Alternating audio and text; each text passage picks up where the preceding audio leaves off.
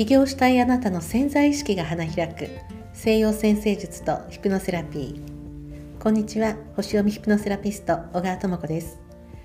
2023年輝くあなたへ。仕事をしている。起業したい。少し始めたあなたへ。西洋先生術の知恵をお届けしています。え今日はえ地のグループ。土のグループの太陽星座をお持ちの方の要素についてお話をしたいと思います、えー、土のグループの星座というのはお牛座乙女座ヤギ座この3つの星座に太陽がお持ちで生まれてきた方というのは非常にその物質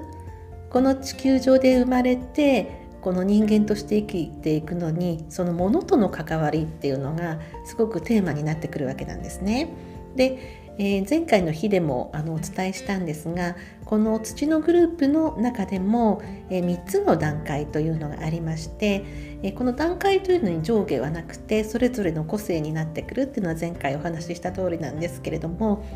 お牛座は一番最初のものとの、えー、一番最初の段階なんですね。自分にとってのものそして次の乙女座はあのものと自分の関係性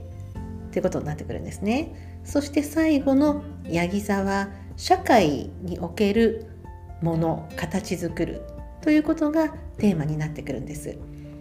それでお牛座の方っていうのは割と食通の方とかとても多いですよねそれとかファッションにこだわったりあの着心地とか肌触りとか自分と物との関係性なわけですよこれが美味しいっていうのは自分と物との関係性ですよねこの肌触り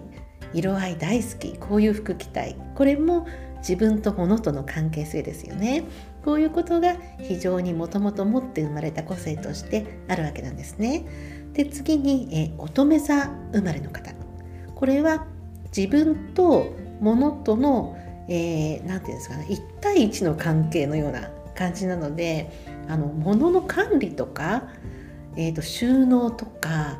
えーと手入れとかあと情報もきちんとストックするだとかそういうその管理能力っていうのが非常におありなわけです。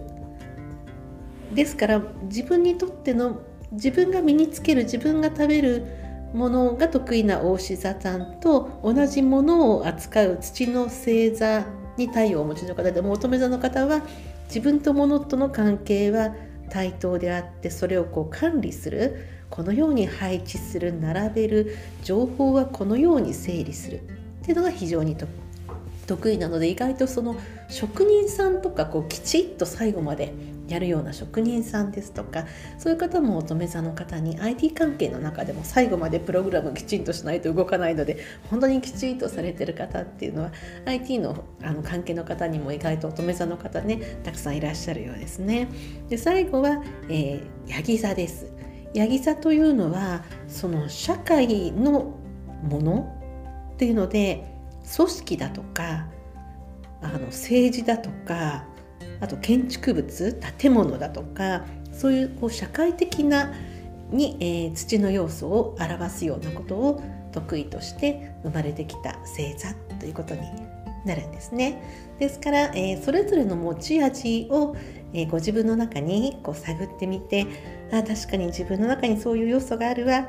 と思いましたらそういうところをこうどんどんこうね伸ばしていくとあのお仕事社会生活人間関係すごく良くなってくると思いますのでどうぞこの基本情報をねこれ本当にベースのベースなのでこういうところはねあの枝葉が変わってもこういうところは揺るぎないところですのであ確かにそういう要素があるなということをご自身の中で体感してみてどうぞお役立てください。はい、えー、次はですね、えー、次回以降は風のグループと水のグループのお話になってきます。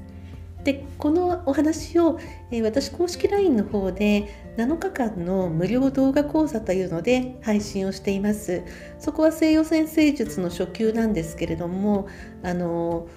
まあ、1回ね5分から長くても10分ぐらいの動画ですね YouTube の UR 限定の、動画で7日間にわたって配信していましてそこではもう少し細かくお話をしていますので、えご興味ある方どうぞ、え公式 LINE にご登録いただきましてご覧いただければと思います。はい、えー、では今日は聞いてくださってありがとうございます。お相手は星読みヒプノセラピスト小川智子でした。また次の放送でお会いしましょう。